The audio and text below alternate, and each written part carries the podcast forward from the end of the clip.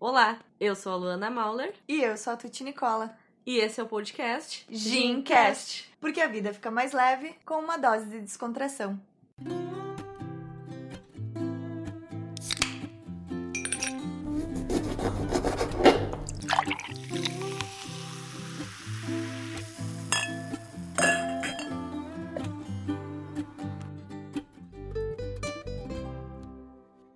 Posto, logo existo. Só vou checar mais uma vez o celular para ver se ninguém falou comigo. Em quantas curtidas está a minha publicação? Será que essa foto vai flopar? No mundo de hoje, as pessoas estão conectadas ou estão dormindo. E se você está online, é muito fácil de ser seduzido e entrar nesse loop de validação e na cultura da aprovação, tão estimulada principalmente nas redes sociais. Será que ainda existe felicidade além das redes, Lu? Pois é. Quando nós realizamos algumas atividades, nós estimulamos a produção de um hormônio específico no nosso organismo. E é bastante falado, é a dopamina. Ela é conhecida por ser um dos hormônios da felicidade. É um neurotransmissor relacionado ao bem-estar e à recompensa. E precisa de alguns gatilhos para que ela seja produzida. Quando nós fazemos algo que nos faz sentir bem ou algo que nós queremos muito, nós estamos estimulando a produção da dopamina. Muitas vezes sem nem saber, né? Afinal, é uma coisa que acontece lá dentro do nosso cérebro inconscientemente. E por que, que eu resolvi falar disso para começar essa conversa, né? Porque um simples like pode ser um desses gatilhos. E por mais inocente que pareça, pode levar a resultados bem diferentes do que um simples status nas redes sociais.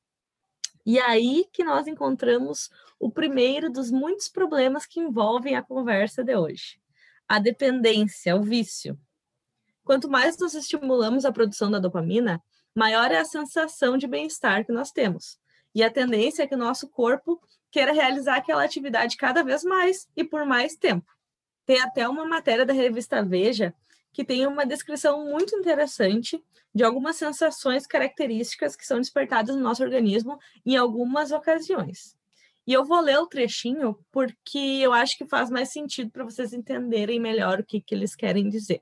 Lá vai. Ficar sem poder utilizar pode fazer com que certas pessoas se sintam ansiosas ou em pânico, com abstinência e sensação de vazio. Indivíduos dizem sentir uma vontade cada vez maior e às vezes inconsciente de usar novamente, não importa onde. Na fila do banco, na sala de espera de uma consulta ou em casa, podendo ocorrer inclusive na presença de familiares. Diferentemente dos primeiros dias, mais horas são dedicadas para obter o mesmo nível de prazer. Pessoas são avistadas fazendo uso ao ar livre, sem que ocorra interação com usuários que estão ao lado. Bom, esse trecho podia ser a descrição de um viciado em drogas, né? Mas e se trocarmos a palavra drogas por redes sociais? Quem será que se encaixa nesse perfil? Será que alguém consegue se identificar? Ou melhor, será que alguém não se identifica? Pois é, e é quase impossível a gente falar sobre isso sem falar do documentário da Netflix, Dilema das Redes, que hoje em dia ninguém mais aguenta falar, ninguém mais aguenta ver sobre isso. E eu preciso ser sincero com nossos ouvintes, parece praticamente um déjà vu, porque o que, que acontece? Nós gravamos já esse episódio aqui que estamos gravando novamente. Uh, gravamos inteiro e não e ele não pôde ir ao ar porque ele estava impossível de ser escutado ia dificultar muito, ia deixar muito ruim a experiência. Então a gente resolveu regravar ele um tempo depois. Quando a gente gravou a primeira vez, eu até comentei, porque foi bem na época que foi lançada a série no Netflix. E aí eu comentei que eu tava com medo de abrir a geladeira e ter alguém indicando a série. Foi assim um boom, né? Todo mundo assistia e dizia, meu Deus, tem que assistir, tem que assistir. E realmente, né, eu vou dizer aqui que tem que assistir, eu não vou dar spoilers aqui, mas é interessante para quem ainda não sabe como essas grandes marcas como Facebook, Instagram, Google funcionam, né? E sobre esses perigos, né, da massiva coleta de dados nas redes sociais podem causar na sociedade. Mas o que eu quero trazer aqui sobre a série é que eles justamente falam sobre isso, que as redes sociais elas praticamente funcionam como caça-níqueis de cassino. É uma boa analogia, né? O design delas é feito para viciar. Pois é, nesse meio tempo, desde que a gente tinha gravado já esse episódio, né? A gente mudou as diretrizes do nosso podcast, surgiram alguns temas no meio, a gente acabou conseguindo gravar só agora, né? Conseguindo voltar a gravar só agora. Mas lá foi logo que foi lançado, e agora também, quem não assistiu, eu acho que não mora nesse planeta, né? Porque acho que todo mundo já deve ter assistido. Quem não assistiu, por favor, corre lá e assiste, porque é interessante mesmo. É, e na época eu compartilhei a frase que ficou marcante assim, da série, que dizia que existem apenas duas indústrias que chamam seus clientes de usuários: a de drogas e a de softwares. Então a gente passa ali atualizando o feed, rolando, dando aquele refresh, porque a gente não sabe quando nem se vai conseguir algo novo. É que nem tu ficar ali no caça-níquel tentando, tentando, tentando a todo momento. E esse hábito é muitas vezes inconsciente, está implantado já no nosso cérebro, a gente nem percebe que está programado nesse nível profundo da coisa. É, nas redes sociais, essa sensação de bem-estar, né, esse prazer que a gente sente, ele está em a gente se identificar com outras pessoas e ter outras pessoas que se identifiquem com o que nós compartilhamos lá. E a recompensa de tudo isso são as curtidas, os comentários, as interações. Mas temos aí um problema. Por quê? Se essa recompensa não aparece, nós ficamos frustrados, tristes. Só que não é por isso que nós vamos deixar de postar. Muito pelo contrário. A gente pode pensar, dessa vez não deu certo, mas quem sabe numa próxima, né? E a gente fica tentando encontrar uma justificativa para o flop, né? Que é o, o, o novo termo para quando uma foto, um post não teve sucesso, né? É um fracasso nas redes sociais. E o que que isso nos traz? Adivinhem? Mais um probleminha. Imagina quantas pessoas têm dificuldade de autoaceitação por acharem que não são agradáveis aos likes dos outros. Mas assim, a gente está trazendo aqui esses problemas justamente para levantar a discussão, tá? Para a gente refletir juntas. Não se preocupem porque até o final desse episódio a gente vai falar também sobre como tentar mudar esses hábitos, tá? Com nenhuma propriedade, né? Porque assim, não, não é fácil. A propriedade de usuária, né? Mas isso que tu comentou de flopar, se flopar nunca existiu, né? Os posts, é, é algo muito comum nos jovens de hoje em dia. E tu vê que a galera, assim, posta foto no Instagram e depois apaga tudo aí começa do zero. Aí, sabe, nunca, nunca vi uh, ser tão constante isso de ficar postando, excluindo. Eu, sei lá, raramente apaguei alguma publicação no meu Instagram. Sim, e assim, por mais que tu apague as fotos, eu acho que não vai apagar o que, que tu viveu realmente, sabe? O que, que tu é. E eu acho que o que, que tu compartilha ali é uma construção, é um registro do que, que tu era há dois dias, dois meses, dois anos atrás. E por mais que tu apague a foto, tu não vai deixar descer aquilo. Na verdade, tu pode ter mudado, mas naquela época tu ainda era assim. E as pessoas eh, que apagam, assim, né? Tudo bem, nada contra, quem apagar, apaga, mas dá uma impressão de que querem mostrar uma coisa que elas não são, sabe? Então sempre. Parece que a moda tá sempre mudando, então. Ah, aquilo agora não faz mais sentido, não é mais moda, eu vou apagar e vou ser uma nova pessoa agora. É, ou não teve curtida, então não vale, não vale postar. É, se as pessoas não aprovaram aquilo, não se identificaram com o que tu postou, só que assim, às vezes não são as pessoas que não se identificaram. No dilema das redes mostra isso. Às vezes é a própria plataforma que não entregou aquele conteúdo para as outras pessoas né? E, e aí tu fica. Tu pode ficar achando que o problema é contigo, que a tua foto não tá boa, que as pessoas não gostaram, que tu não tá bonita. Olha só, isso dependendo da, da cabeça da pessoa, né, pode ser muito impactante, pode levar a problemas muito sérios. É, e falando em problemas sérios, e antes tu comentou sobre isso deixar as pessoas até tristes, né? E tem um, um novo termo surgiu, surgiu recentemente na pandemia, que é uma nova forma de FOMO, né? Que é o Fear of Missing Out, que é o medo de perder alguma notícia, perder algum evento, alguma informação, e que é o down scrolling ou down surfing. É o rolar para baixo a tela. A tendência de tu continuar navegando e percorrendo mais notícias, mesmo que isso te faça mal, te deprima. Pois é, a gente tem essa sensação de que a gente precisa acompanhar tudo o que acontece. É uma pressão em cima da gente e que as redes sociais nos causam. E a gente não precisa nem dizer que isso não é possível, né? Se na vida real a gente não consegue, na vida real, como se, como se as redes sociais não fossem vida real, né?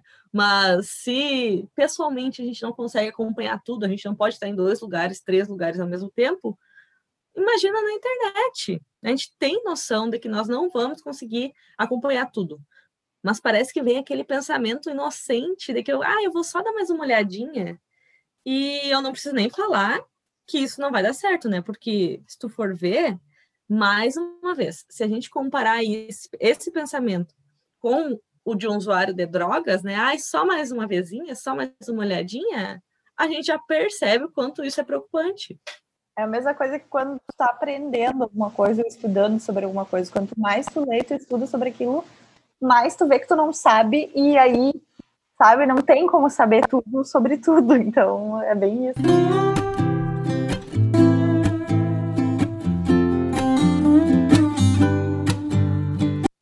Bom, e hoje em dia não parece exagero nenhum a gente dizer que o celular virou uma extensão do nosso corpo. Levar o celular para todo lugar da casa não devia ser tão normal quanto é tem um post de um perfil que eu sigo, inclusive indico, que é o arroba contente ponto, o símbolo VC. E eu trouxe aqui para falar, que eu achei muito interessante. Ele fala assim: se eu te respondo rápido, não significa que eu estou te querendo, significa que eu estou com o celular na minha mão, pois estou viciado nos ciclos de resposta neuroquímicos catalisados pela produção de dopamina induzida pelas redes sociais, ou seja, é aquela questão das coisas que acontecem e a gente não tem consciência. Inconscientemente, nosso cérebro está ali trabalhando e a gente não percebe. E é muito real, a gente tá com o celular na mão o tempo todo, né? A gente pode estar trabalhando mas também muitas vezes a gente está ali dando aquela olhadinha, a gente vai no banheiro, fica mexendo no celular, parece que tu tem que. É aquela coisa de aproveitar o tempo com coisas úteis. Então, ah, eu vou ficar aqui sem poder trabalhar, sem poder olhar nada, eu vou ficar pelo menos mexendo no celular. É a pressão em ser produtivo. Sim. E eu vejo a notificação, eu estava com esse problema, mas desde que dois momentos aconteceram a gente gravou esse episódio pela primeira vez e falamos sobre isso. Eu já estava assim pensando, sabe, que eu estava muito viciada, talvez seja a palavra, em zerar as notificações. Então eu pegava o celular e eu não podia ter aquela bolinha no, no aplicativo que quando eu pegava eu tinha que checar o Facebook, se tinha uma bolinha no WhatsApp eu checava também, se tinha uma bolinha no Instagram eu checava também. E a gente acaba ficando horas. E a outra coisa que aconteceu para eu mudar essa atitude foi ter assistido o Dilema das Redes, que eu pensei, realmente, esse negócio está preocupante, eu preciso parar um pouco. Então, agora, o que, que eu estou fazendo? O que, que eu fiz, na verdade? Desativei as notificações de aplicativos tipo Instagram, Facebook. Eu não, colo... não deixei aparecer nem aquela bolinha que aparece no ícone do aplicativo, sabe? Para dizer que tem tantas. E nossa, como foi melhor, como me ajudou. Porque lá no começo, quando a gente fez aquele episódio da procrastinação, lá no início, eu tinha falado que eu estava nesse trabalho de diminuir o, a visualização do WhatsApp, por exemplo. Então, eu tinha o tempo lá para ver o WhatsApp e responder. Só que daí, né, pandemia, tivemos que depender de WhatsApp, Telegram e outros meios de contato via internet. E precisei mudar isso. Hoje em dia tudo é seguido por e aí veio a pandemia e aí segue a conversa. Sim, né? Mudança total na, na vida. Tivemos que nos adaptar. Então, eu não podia mais deixar de olhar o celular por um tempo. Tinham outras coisas que dependiam. E assim, isso é muito real, isso funcionou muito para mim, sabe? Pois é, eu notificação eu nunca deixei assim, porque eu sei que eu sou eu, nesse, eu fico nesse looping assim, entrou notificação, todas as coisas importantes. A gente usa o Telegram no trabalho, por exemplo, aí eu deixo. O restante eu deixo só a bolinha. Eu ainda deixo só a bolinha. O resto não. Se ficar aparecendo assim, toda hora ligando a luz do celular e aparecendo notificação, eu sei que eu vou clicar. E já ajuda um pouco. Sim. É, eu já tinha tirado a notificação aquela da tela, sabe? Mas essa aí da bolinha, eu tava vendo que não tava adiantando, sabe? E só a tela. Então, eu resolvi fazer o teste da bolinha. E assim, ó, pessoal, tirem a bolinha. A bolinha. Façam e depois me contam o que, que vocês acharam. Obrigada.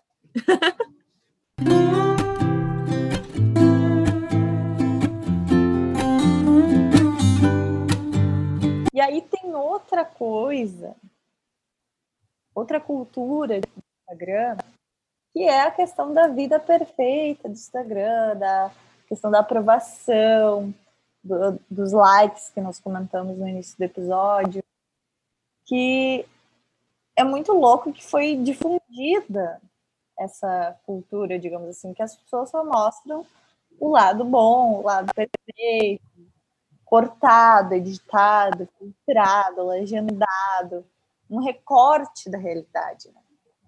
Tanto que, assim, os influenciadores que fazem muito sucesso é praticamente um BBB da vida real, porque nos stories acontece justamente o contrário, eles mostram todas as faces, todos os lados. E as pessoas acabam se identificando muito e, e criando uma conexão e criando uma intimidade também. E aí isso é muito Black Mirror, para quem assistiu essa série, né, há muitos anos atrás, é, as pessoas eram avaliadas o tempo todo, assim, na vida real, tu podia ter acesso a tais coisas porque, digamos como se o dinheiro, os likes fossem o dinheiro da vida real. Então, tu tem o teu status pelos likes, e é praticamente o que acontece hoje. Né? É como se fosse, as pessoas fossem um aplicativo de Uber. E aí tem as avaliações positivas e as avaliações negativas. Meio que é isso que acontece hoje. Sim, porque as pessoas, muitas vezes, o primeiro contato que elas têm, a primeira impressão que elas têm com alguém é pelas redes sociais. E muitas pessoas valorizam diferente alguém que tenha mais seguidores e alguém que tenha menos seguidores, né? Nossa, isso é muito preocupante. E até na série eles comentam sobre isso, porque a gente confunde esses corações, essas curtidas com valor pessoal e com a realidade. Isso não passa de uma popularidade frágil, né, passageira, um círculo vicioso tóxico. E esse peso de precisar de aprovação, ele fica ainda mais evidente se tu é um criador de conteúdo. Se tu é uma marca, se tu trabalha com isso, se tu ganha dinheiro com isso. Tem uma frase que eu gosto muito, que é do Braulio Bessa, que diz o seguinte: quando a curtida sumiu, também sumiu a vaidade, e alimenta a disputa da tal popularidade.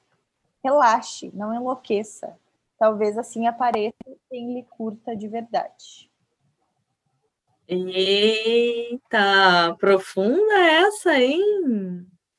Profunda e ainda rima. é verdade. Porque no momento que tu deixa de prestar atenção, tanta, dá tanto peso para as redes sociais, tu consegue ver um pouquinho fora, né? Quem é que te curte de verdade, o que é quem te conhece de verdade, que é quem tu convive, e principalmente, olha só essa sacada, tu mesmo. Talvez assim apareça quem tu é mesmo de verdade. Então, tu vai ter um tempinho mais para se olhar. Autoconhecimento. Muito filosófico, Luan. Tu viu? Mas é profundo, né? E aí tem uma linha tênue, uma linha muito tênue aí, se tu é produtor de conteúdo, porque é sim importante tu olhar para os números, tu olhar para as métricas, tu analisar, se basear em dados para ver o que está dando certo, para tua estratégia, para o teu posicionamento, para ver se teu investimento em marketing está dando certo. Sim, é bom tu olhar para as métricas. A questão é tu não entrar nesse círculo vicioso que a gente comentou de que números altos são necessariamente qualidade, ou de ficar, ah, isso aqui não, não foi bom que a gente falou só porque não alcançou pessoas. Então, talvez foi o algoritmo, não foi o gosto das pessoas também. Exato. Se tu trabalha, né, numa rede social, se tu utiliza ela para o teu negócio, tu tem que entender, primeiramente, que tu está utilizando uma ferramenta que vai te ajudar a principalmente divulgar o teu negócio, né? Mas o que ela traz ali não é absoluto. Não é só o que está ali nas redes sociais que é o que importa. Até porque não é uma fórmula que vai servir para todo mundo também. Nem todos que te seguem ali, eles vão engajar. Ou se tu quer, por exemplo, vender algum produto, nem todos que te seguem são realmente os que compram ou os que visitam o teu estabelecimento, né? Quando puder visitar estabelecimentos assim, né? Eu achei muito interessante esse termo que tu usou, não é absoluto, acho que foi isso que tu falou. Uhum. E tem uma frase do Austin Kleon, eu sempre cito ele aqui, por causa que eu gosto muito dos livros dele.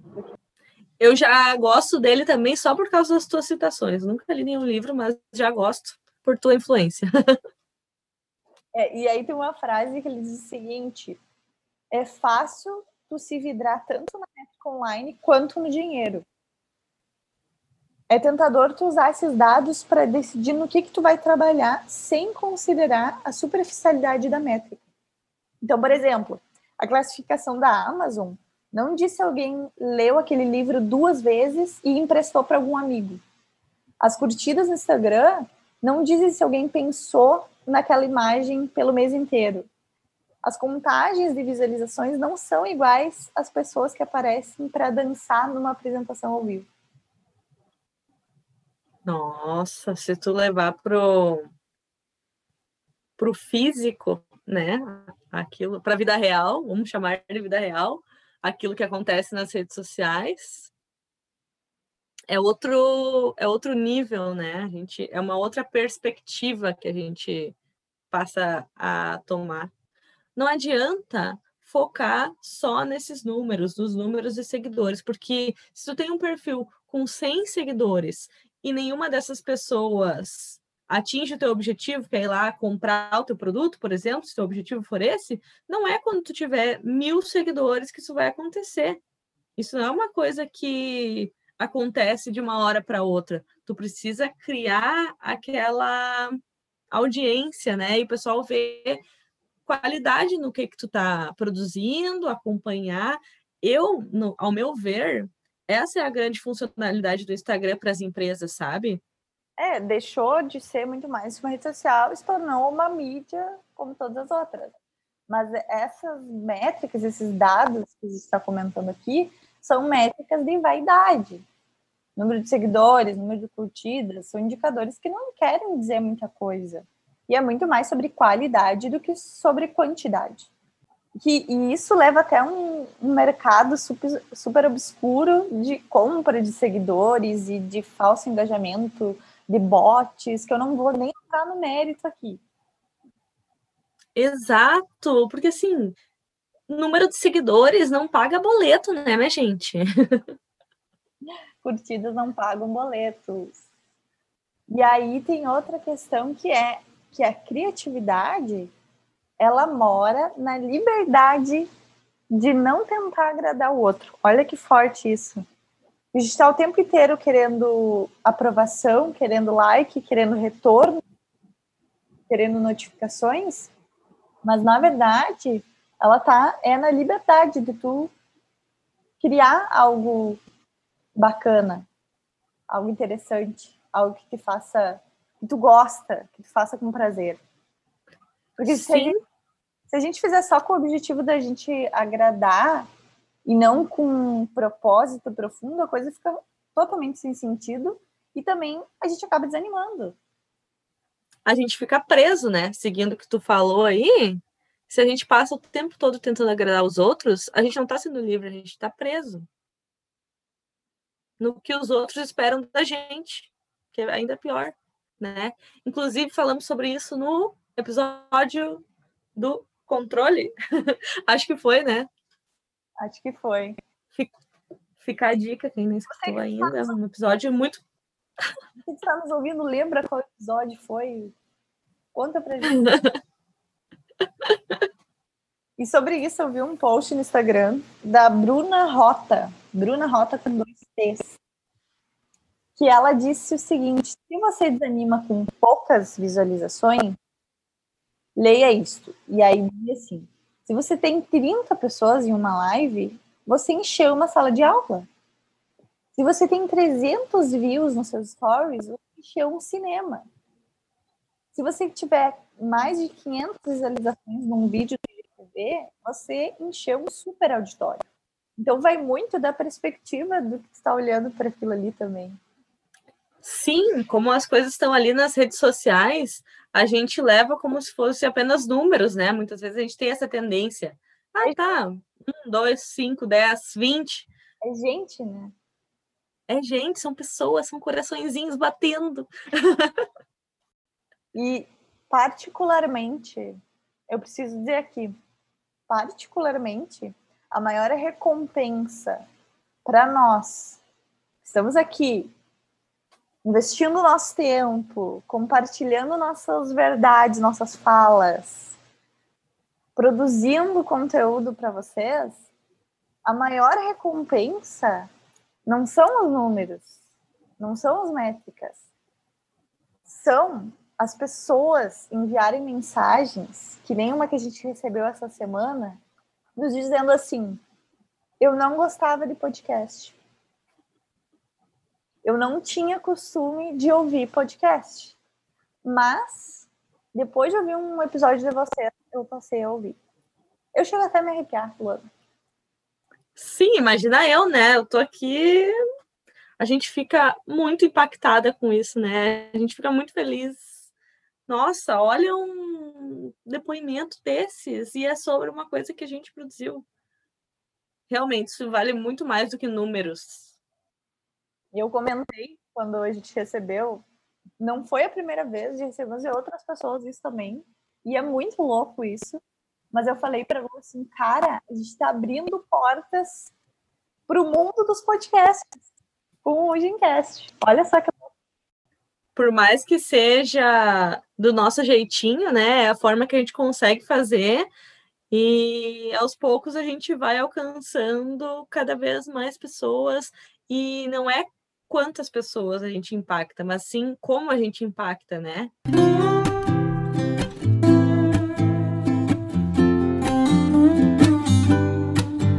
Mas então, como usar as redes sociais de uma forma mentalmente saudável? Né? Vamos começar aqui a desvendar soluções e ver hipóteses do que, que a gente pode trabalhar na nossa mente para conviver um pouquinho melhor com isso. Uma das coisas que eu anotei aqui foi a gente ter consciência disso que tu falou, que o que está no feed não é 100% vida real.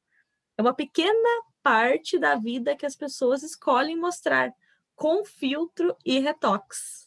E eu acho que as redes sociais são tão incríveis justamente por isso, porque ali a gente pode ser quem a gente quiser, sabe? Ou ser somente a nossa parte legal. Mas a gente também precisa entender que isso tem um limite e que isso fica dentro das telas, sabe? É, é e assim, lembrar que ninguém tá bem e quem acha que tá bem tá pior. Ainda mais no meio de tudo que a gente está vivendo. Voltar assim para a realidade, pensar, não, não para, sabe? Porque parece tão óbvio, só que a gente esquece, às vezes, que todo mundo é ser humano e que todo mundo tem problema e que não tá todo mundo o tempo inteiro feliz e compartilhando, acontecendo só coisas boas ou fazendo só o que gosta. Outra coisa também é aceitar que nós não vamos conseguir acompanhar tudo e que tá tudo bem. Parece óbvio mais uma vez, né? Mas a gente precisa repetir isso para nós mesmos e agir entendendo que a gente não vai acompanhar tudo. Dar conta dos nossos afazeres do dia a dia já é um grande feito. A gente não precisa acompanhar a vida dos outros. A gente não precisa. Não somos obrigadas. E aí, se tu quer continuar, porque é bom tu continuar, em muitos sentidos é positivo. É algo que eu comentei essa semana também, tenho falado bastante sobre a questão da curadoria. É tu seguir realmente as pessoas que tu sabe que ali tem um conteúdo relevante, um conteúdo filtrado, um conteúdo que vai te acrescentar.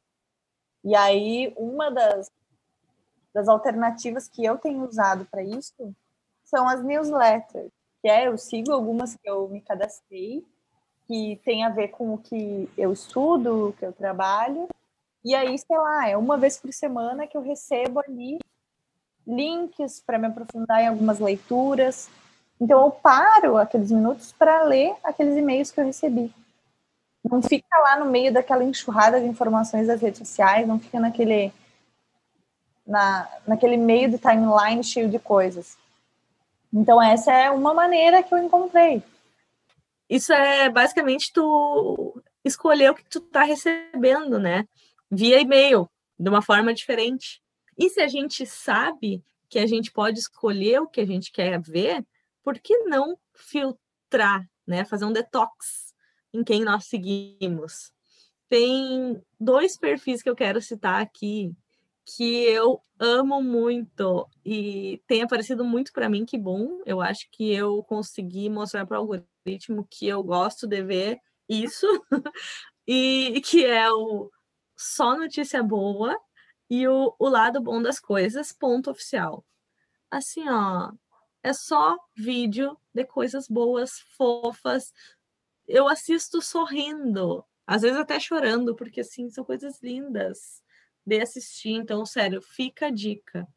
É que nem aquele Instagram Razões para Acreditar, que ele só tem notícias de coisas boas, de ações boas que as pessoas fizeram. É isso, eu acho que se eu não sigo, inclusive eu vou seguir agora, porque a gente precisa mostrar para a ferramenta que a gente quer ver coisas desse tipo, sabe? E tem outra coisa que eu vi que me ajudou bastante a filtrar o que eu recebo, é seguir tags relacionadas às coisas que eu quero assistir, que eu quero ver. Porque aparece muito, né? Aparece, por exemplo, no Instagram, que a gente está focando bastante no Instagram aqui no que a gente está falando, né? Então aparece, por exemplo, três, quatro postagens de alguém que a gente segue, aí uma publicidade, mais duas, três, e uma de tags. E as de tags são muito frequentes assim no meu feed. Então, eu comecei a seguir, por exemplo, tags de yoga, então aparecem ali posturas interessantes que eu posso tentar fazer, querer fazer fotos das pessoas fazendo yoga.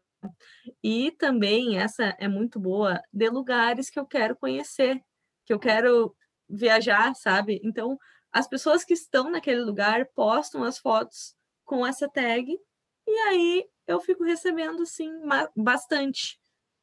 Recebo bastante de Noronha, que a gente viajou para lá desde aquela vez que a gente foi. Eu segui as hashtags de lá e aí aparece o tempo inteiro. E a gente fica feliz de ver fotos de lá, né? Então, hashtag Noronha, Noronhense. e nessa vibe aí do detox, tem uma questão que é o unfollow. Assim, os gatilhos são coisas complicadas mesmo, né? Eles surgem e a gente nem percebe, a gente só entra na onda na nossa vida. E assim, se tu parar para pensar como alguns perfis despertam gatilhos negativos na gente. E olha, se tu ainda não fez, eu sugiro que faça. Sabe quando tu segue uma pessoa porque, ah, sei lá, vocês estudaram juntos na escola, mas nunca se falaram muito? Ou então um influenciador que tu segue porque todo mundo segue. Ou ainda aquele perfil de fofoca que tu segue só para saber as notícias, os babados das celebridades antes de todo mundo. Só que quando aparece um post de um perfil desses no feed, tu sente aquele ruim, sabe? Dá um ruim.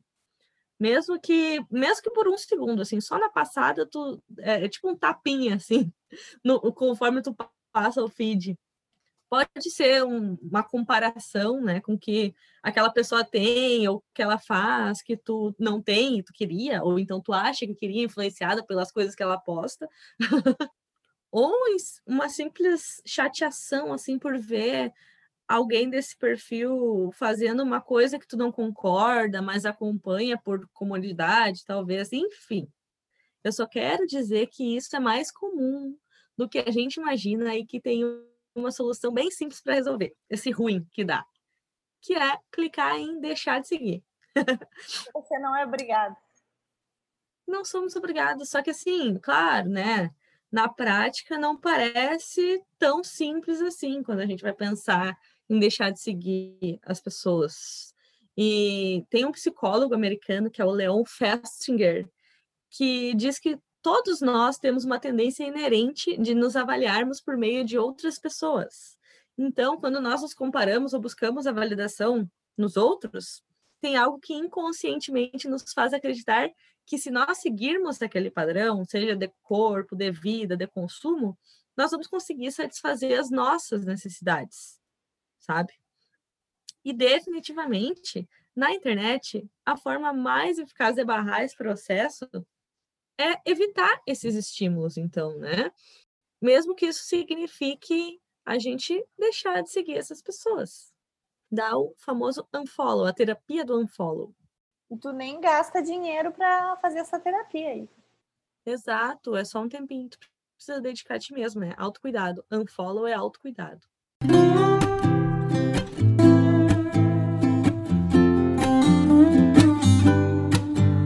Outra coisa é a gente se convencer que nós não precisamos compartilhar tudo e que nós somos perfeitos nas nossas imperfeições. O que a gente compartilhar, a gente pode achar, alguém pode achar que não é perfeito, mas assim, é bem, bem o que eu falei, a imperfeição é bonita. A gente não é tão importante assim. É verdade. É verdade. E por último, mas não menos importante, ficar offline por um tempo, né? Parece óbvio, mas essa já é uma das dicas clássicas para a saúde mental, que vieram muitas depois do início da quarentena, mas nunca é mais lembrar, porque a gente esquece, é, a gente precisa fazer esse exercício. Então, não precisa desativar as redes sociais, sair por um mês, um ano, né, fazer um período sabático de redes sociais, porque a gente precisa tá, tá conectado, né? Hoje ainda mais é a forma da gente se conectar com outras pessoas. Mas um tempinho ali para ouvir o nosso interior, para cuidar das plantinhas, para tomar um café com calma, meditar, meditar, eu acho que eu indico em todo episódio mas, assim, meditar. É uma dica, não, não posso deixar de citar. E outra coisa que eu vejo que faz muita diferença quando eu não faço é não utilizar o celular na primeira hora depois que eu acordo, sabe? Não pode ser a primeira coisa que eu vou ver durante o dia, no, no dia. É, isso aí, para mim, não tem quando eu não faça acordar, porque tu desliga o celular e já vai mexendo no celular, e vai olhar o que, que tem e às vezes, na maioria das vezes, todas as vezes, não tem nada, né? Mas mesmo assim a gente precisa conferir. É o caça-níquel lá do, do início do episódio. Sim, e quando eu faço isso, que seguidamente eu faço isso, tá? Eu não, não fico sem mexer no celular de manhã, mas eu tento, tô tentando fazer esse exercício também, eu perco, sei lá, meia hora. É aquela história assim, ah, só mais uma olhadinha, só mais uma olhadinha. Quando eu vejo, já passou meia hora e eu não levantei da cama ainda. E eu acho que a dica final para fechar as pontas do conteúdo que a gente trouxe aqui para esse episódio é para quem é produtor de conteúdo. A gente já comentou um pouco antes sobre isso, mas a questão de fazer aquilo que, que tu ama, que tu gosta de fazer mesmo, não ficar nessa pressão, tentar não ficar nessa pressão e aproveitar o processo. Não fazer só lá pelo resultado final, pelos números, mas para realmente pelo teu propósito, para ajudar as pessoas. E aí tem uma frase muito legal do John Green que diz o seguinte: Não faça porque quer ganhar dinheiro. Nunca dará dinheiro suficiente. Não faça porque quer ficar famoso. Nunca será famoso o suficiente. Faça presentes para os outros e se esforce para fazer esses presentes na esperança de que reparem e gostem dele. Ai, que lindo! Tu já tinha falado essa frase na outra vez, né? Que a gente gravou, só que eu não lembrava, já me arrepiei de novo. Faz presentes. Olha aí que legal. Sim, esse episódio é um presente. Uma boa forma de enxergar, né? Linda! Amei! Isso aí foi um canceriano que escreveu. e algo que o Austin Kleon comenta e indica, tentar ignorar os números pelo menos de vez em quando. Então, aumentar o intervalo entre tu compartilhar algo e já ver o retorno. Por exemplo, posta alguma coisa e fica uma semana sem ver, sabe? Ele diz, desligue os dados analíticos do blog. Baixe um plugin que apaga o número das redes sociais. Claro que ele está sendo extremo. Se a gente fosse olhar para o número de pessoas que ouviram o nosso podcast, por uma perspectiva comparando a outros podcasts maiores, ou sei lá, comparando com o quê, a gente talvez não estaria aqui, né, Lu? A gente já teria desistido há muito tempo. Ah, não, não vale a pena, são poucos números. Se a gente ficar olhando só para isso, perde todo o sentido do que a gente quer fazer aqui e do bem que faz para nós estarmos aqui também. Eu acho que essa é uma boa dica, que aí tu perde essa coisa de fazer só pelo retorno, mas também fazer principalmente pelo propósito. Sim, e o nosso propósito aqui é justamente levantar esse, esse debate, né, e ter esse tempo de alívio da cabeça para conversar coisas, às vezes até complicadas e complexas, né, mas que quando a gente dialoga com outras pessoas, põe para fora, a gente se sente mais leve, a gente vê que tem outras pessoas que se identificam. E também a gente proporciona a oportunidade de que outras pessoas também se identifiquem com a gente, sabe? Que a gente aumente esse círculo de debate. E a gente, para isso, a gente depende do Instagram também, né? Das redes sociais. A gente aumente essa roda de gin. É, a nossa roda de gin. Imagina se a gente fizesse um encontro do Gincast Claro que depois da pandemia, depois que a gente pudesse encontrar, enfim. Mas imagina, a gente ia lotar quantos estádios? Quando vê até lá, né? Dá para lotar um estádio. Bom, e só para finalizar, eu trouxe aqui alguns outros estimuladores de dopamina que não as redes sociais para a gente praticar, que eu vi num post do Mundo Psicólogos Brasil, que fala assim: outras atividades que estimulam a dopamina, a produção da dopamina no nosso corpo.